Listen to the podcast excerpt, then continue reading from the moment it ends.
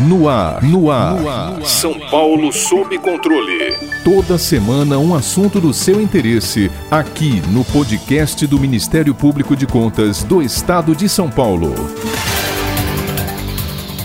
Lei Federal número 12.527, denominada Lei de Acesso à Informação, foi sancionada em 18 de novembro de 2011, porém só entrou em vigor no dia 16 de maio de 2012, ou seja, completou nove anos recentemente. A promulgação do dispositivo foi um importante passo para a consolidação do regime democrático brasileiro e para o fortalecimento das políticas de transparência pública. Instituiu-se o acesso à informação pública como regra e o sigilo como exceção. A lei regulamentou o direito constitucional de acesso dos cidadãos às informações oficiais de qualquer ente público. Inclusive, quando interpelados, os órgãos possuem o prazo legal para resposta de 20 dias, prorrogáveis por mais 10. Em março de 2020, no início da pandemia de Covid-19 no Brasil, o governo federal publicou uma medida provisória propondo a suspensão desse prazo de resposta, sob justificativas relacionadas à crise sanitária. Poucos dias depois, o STF STF derrubou a MP. Entretanto, segundo um levantamento feito pelo Fórum de Direito de Acesso a Informações Públicas, coordenado pela ONG Transparência Brasil, mesmo após a suspensão da medida provisória, alguns órgãos do governo federal mantiveram alteração no atendimento a pedidos de informação, usando a pandemia como argumento. Para entendermos um pouco mais sobre a Lei de Acesso à Informação como verdadeira conquista democrática e a importância de se resistir à possível violação de suas disposições, convidamos o experiente produtor da Globo News, Léo Arcoverde, fundador da Fiquem Sabendo, agência de dados independente especializada na lei de acesso à informação.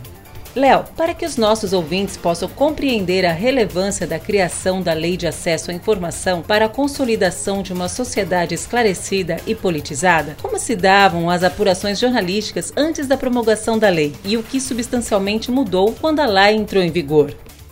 Até a Lei de Acesso à Informação entrar em vigor em maio de 2012, o processo de apuração jornalística para quem cobre a administração pública, para quem cobre o que acontece nos três poderes de um modo geral, era um pouco mais complicado. Por quê? A gente dependia basicamente de dois fatores. Um, a transparência ativa desses órgãos, por exemplo, se fosse cobrir determinada secretaria, determinado ministério, a gente se debruçava sobre documentos públicos, acompanhava o que era divulgado em diário oficial, tentava fuçar algo nos sites, nas páginas da internet de cada órgão, e isso era muito incipiente para quem é jornalista e procura uma informação inédita e relevante para entregar para o seu público. Então a transparência ativa não era lá essas coisas, digamos, àquela altura. Andou muito pouco até, dependendo do caso, dependendo do órgão, mas isso é uma outra história. Então dependia ou da transparência ativa ou dependia do processo que é lidar com as assessorias de imprensa desses órgãos, dos poderes de um modo geral. E isso daí, eu tenho muitos colegas que trabalham em assessoria, não é o caso de demonizá-los, não tem nada a ver com isso, mas até certo nível você esbarra na, na questão da conveniência. Não da assessoria de imprensa, mas do órgão. Conveniência em abrir ou não determinada informação. Então a gente ficava meio que de mãos atadas. Não quero dizer que não dava para trabalhar como jornalista. O jornalismo existia, continuará existindo com lei de acesso ou sem lei de acesso, mas assim, até 2012 a gente tinha menos armas para lutar, né? Porque esse processo é uma luta, né? De buscar informação, extrair informações de interesse público para construir as nossas reportagens. Então, se você não tem uma lei que prevê prazos legais para que um órgão, para que o poder público te responda aquilo que você está perguntando, no caso a lei de acesso à informação, esse prazo de 20 dias prorrogáveis por mais 10, se você não tem isso, algo com força de lei, uma lei federal válida para a União, estados e municípios, a coisa fica mais complicada para você ter acesso à informação. Então, você tinha que contar ou com a transparência ativa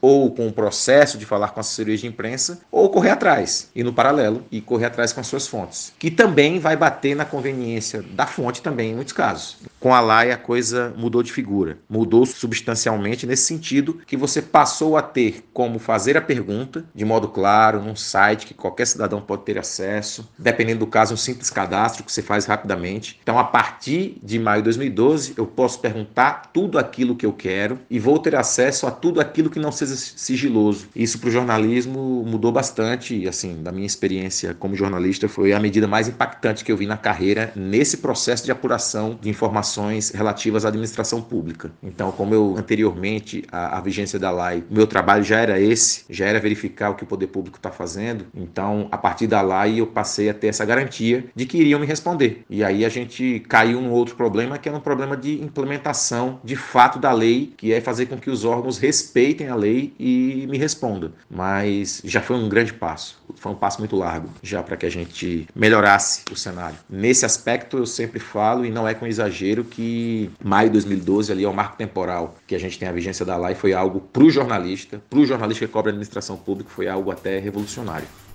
Outro importante aspecto da lei é o estabelecimento da transparência ativa e passiva na administração pública. A ativa é a atuação do poder público em divulgar números e informações em seu portal de transparência. Já a transparência passiva, os gestores fornecem informações mediante solicitações e pedidos realizados pela sociedade civil, empresas ou por qualquer cidadão. Léo, qual a sua análise de modo geral sobre a transparência ativa da administração pública? Os portais de transparência estão sendo suficientemente alimentados por dados e informações indispensáveis?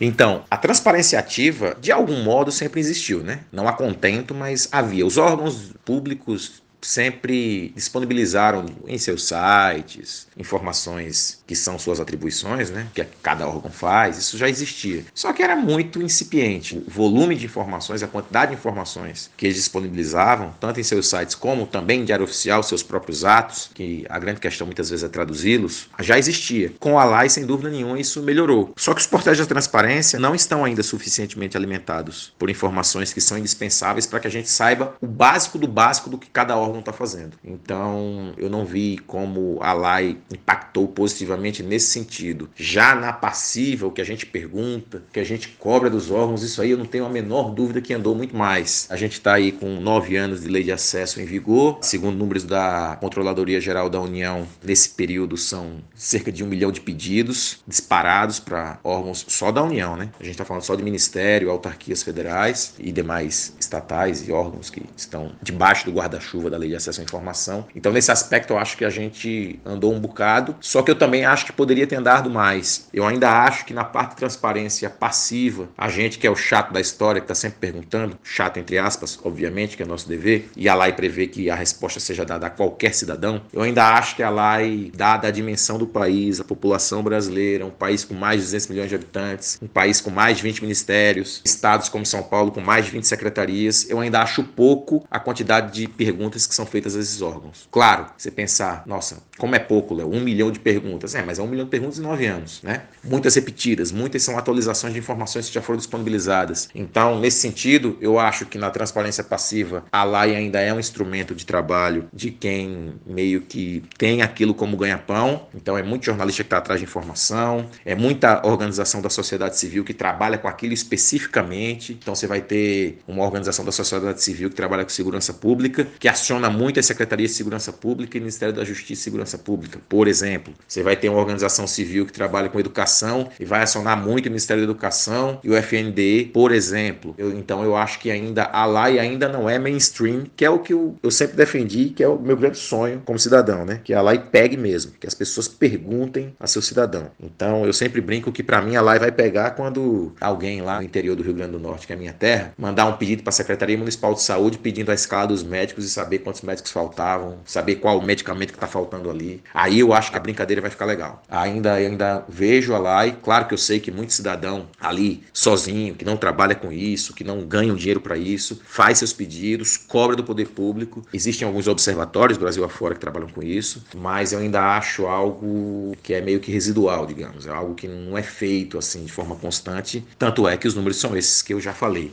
Já a transparência ativa, eu acho que os órgãos pouco andaram nesse sentido. Existe, claro, muita informação disponível na internet sobre diversas ações que são tocadas pela administração pública. Só que você não tem a tradução disso. Para traduzir é difícil, mas é aquela questão da literacia, as pessoas entenderem o que é aquilo. Eu sempre brinco que disponibilizar o dado de qualquer jeito não é cumprimento da lei, é cumprimento do prazo. Você tem ali 20 dias, chegando a 30, você entrega lá o dado para a pessoa que está te perguntando. E a mesma coisa vale para a transparência ativa. Você montar uma página com informações em formatos que você não tem acesso, em formatos pouco amigáveis para quem não tem intimidade, por exemplo, com programação ou com análise de grandes bases de dados, não adianta muito, isso não é transparência. É transparência para inglês ver. Há relatos de jornalistas que, embora fazendo uso das prerrogativas da Lei de Acesso à Informação, têm dificuldades para receber respostas do poder público. O acesso é declarado concedido pelo órgão. Entretanto, o retorno pode ser a transferência da solicitação a outro órgão, ou uma resposta protocolar, ou até mesmo um ofício comunicando o porquê do não atendimento. Léo, como você avalia esse cenário? Trata-se de uma realidade nacional? E com a pandemia de Covid-19, essa situação se agravou? Sim, a gente se depara até hoje, passados nove anos, com muito pedido em que está lá como respondido e na verdade não foi respondido de jeito nenhum.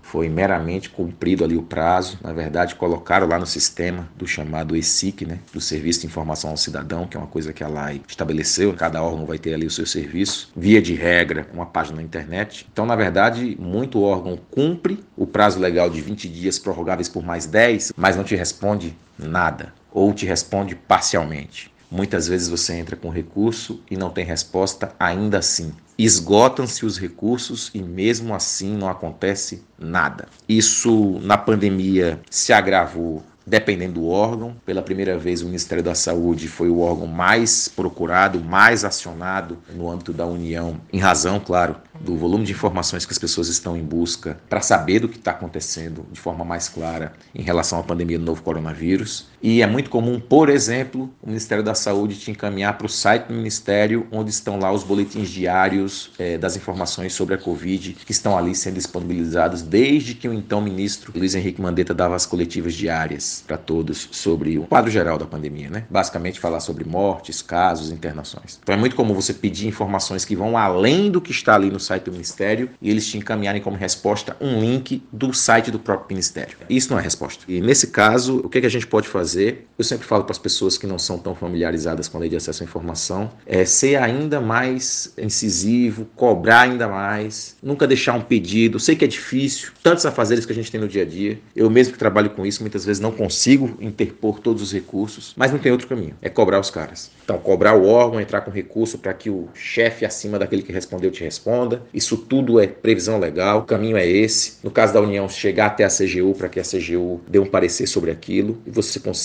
alcançar aquela informação que você buscou. Na pandemia se alega de tudo, né? Então, por exemplo, você tem o trabalho remoto muito mais disseminado na, na administração pública e pode ser que te aleguem isso, que não tem servidor suficiente para, nesse caso, servidores né, suficientes para prepararem, acessarem aquela informação, entregarem aquela informação para você. E os percalços da lei de acesso, é bom a gente. A gente está falando sobre a pandemia, que é o que a gente está vivendo, esse grande drama que a gente está tendo no país e no mundo até hoje. Mas desculpas para descumprimento da lei tem para todo gosto. E algumas são circunstanciais, sim. Então, a gente tem a circunstância da pandemia hoje, mas também já apareceu a Lei Geral de Proteção de Dados. Então, já tem resposta aí torta com LGPD, órgão dizendo que não pode responder com base em artigo tal, inciso tal da LGPD, e a gente sabe que isso é truque. Então, dependendo da época, dependendo da lei que entra no ordenamento jurídico do país, os caras vão vir com desculpas as mais variadas. E a postura para você driblar isso, enfrentar isso, é pedir, cobrar e cobrar. Não tem outro caminho.